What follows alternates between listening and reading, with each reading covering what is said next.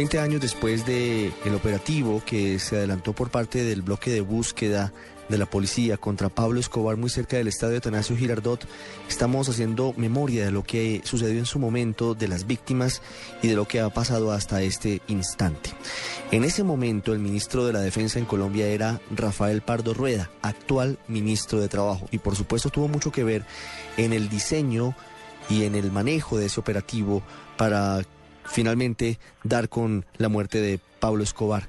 Está con nosotros a esta hora en el radar el ministro Pardo. Ministro, buenas tardes. Muy buenas tardes, Ricardo. Veinte años después, ¿usted cómo recuerda el operativo final contra Pablo Escobar? Después de muchos intentos fallidos, finalmente se logra el objetivo que tanto esperaban ustedes y que tanto esperaba el país, porque habíamos vivido muchos años de sangre, de muerte, de carros bomba y de hechos violentos. Pues, Ricardo, eh, la búsqueda de Escobar empieza en esta etapa final después de la fuga de la cárcel de la catedral. El mismo día en que se supo de la fuga de Escobar, yo empecé a, diseñar qué organización o qué mecanismo podía haber para capturar Escobar, sabiendo la capacidad de penetración que él tenía en las fuerzas de seguridad, la capacidad de corrupción y de infiltración que tenía. Entonces ideamos un, mecanismo que, es absolutamente en, en las fuerzas, en la fuerza pública, que es un mecanismo con dos cabezas, en el cual estaba un componente de la policía, básicamente las fuerzas eh, especiales de la policía, el GOES, y un componente del ejército, que era básicamente las fuerzas especiales del ejército. Con una unidad única compartida de inteligencia de las dos fuerzas y con eh, un comandante de cada una de las fuerzas.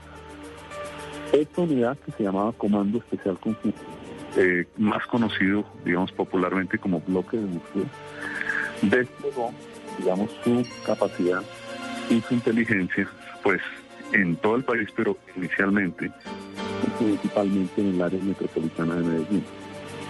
Esta, esta unidad, pues primero se establecieron los objetivos, o sea, un listado de los objetivos más valiosos de las personas que había que buscar, de las estructuras que apoyaban el terrorismo, de las estructuras que apoyaban escondites, de las personas que financiaban a este cartel de Medellín.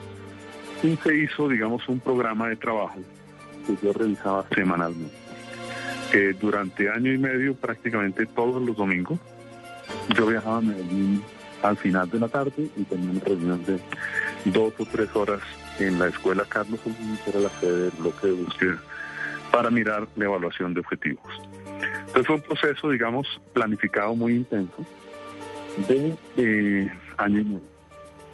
Uno de los temas fundamentales que contribuyó mucho a que el proceso tuviera éxito fue que la recién creada fiscalía eh, integró un equipo de fiscales al bloque de búsqueda y que la Procuraduría integró un procurador delegado para el bloque de búsqueda para poder, digamos, investigar las denuncias que tradicionalmente había hecho Escobar y sus amigos de eh, abusos y violaciones de la fuerza pública. Entonces, este grupo empezó a trabajar, persona que se capturaba, a diferencia de lo que había ocurrido en la persecución Escobar en los años 80, en lugar de de torturarlo y de, asesinarlo, eh, básicamente se empezaba a colaborar con la justicia. La política de, de sometimiento y los mecanismos de colaboración llevaron a que se desmantelara de abajo hacia arriba el cartel de Medellín. Muchos murieron, otros se entregaron, otros colaboraron con la justicia y finalmente el 2 de diciembre pues cae Escobar después de que prácticamente toda la organización está desmantelada. El tipo más rico del mundo, según decían en alguna época, murió con menos de 15, 20 mil pesos en el bolsillo. Y el tipo que puso al país a sufrir y a llorar con los atentados terroristas no tenía más escolta que un señor y más arma que una pistola. Todo el cartel de Medellín se había desmantelado. ¿Qué tan importante fue en esa labor que usted nos está contando, una labor de filigrana, de trabajo paciente durante un año y medio? Le preguntaba qué tan importante fue descubrir que uno de los puntos débiles de Pablo Escobar era su familia y la preocupación permanente por eh, tenerlos eh, en algunos países buscando en dónde refugiarse mientras él eh, libraba esa muy dura y absolutamente absurda guerra contra el Estado y contra los colombianos. ¿Ustedes cómo logran descubrir eso y cómo llevan a que ese sea como el punto que permite el hallazgo final, el sitio exacto donde estaba Escobar ese 2 de diciembre? Bueno, digamos, primero la, primera etapa en el bloque de búsqueda fue controlar las comunicaciones en el área metropolitana de Medellín. En esa época no había celulares y muy pocos teléfonos móviles en carros. Entonces se hizo un control de los BIPES, de todos los sistemas, digamos, de telefonía móvil, para, digamos, llevar a el tema de que la telefonía que se usara o la comunicación que se usara, si fuera telefónica, fuera a través de telefonía fija. Se establecieron, digamos, sistemas de, inteligencia, pues básicamente en aviones o, o fijos que buscaban triangular llamadas y ubicar llamadas.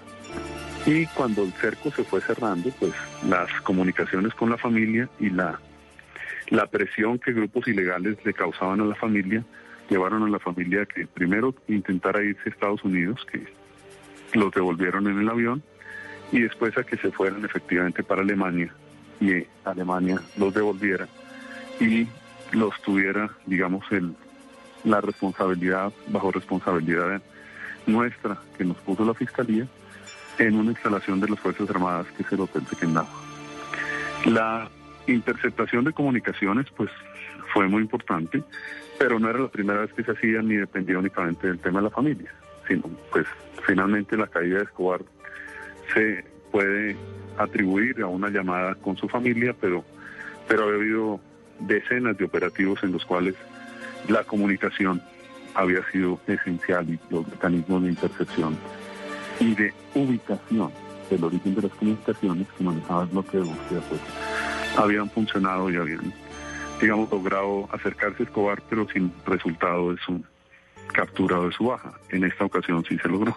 Doctor Rafael Pardo, muchas gracias por haber recordado aquí en el radar de Blue Radio esos momentos, eh, cómo se diseñó el operativo, cómo se logró eh, hacer un trabajo detallado en las comunicaciones telefónicas en la ciudad de Medellín para finalmente dar con Pablo Escobar y como usted dice, el hombre más rico seguramente en ese momento en Colombia y uno de los más ricos del mundo, terminó viviendo en una casa muy humilde sin dinero en el bolsillo y con una pistola y una escolta después del ejército que tuvo. Muchas gracias por habernos acompañado.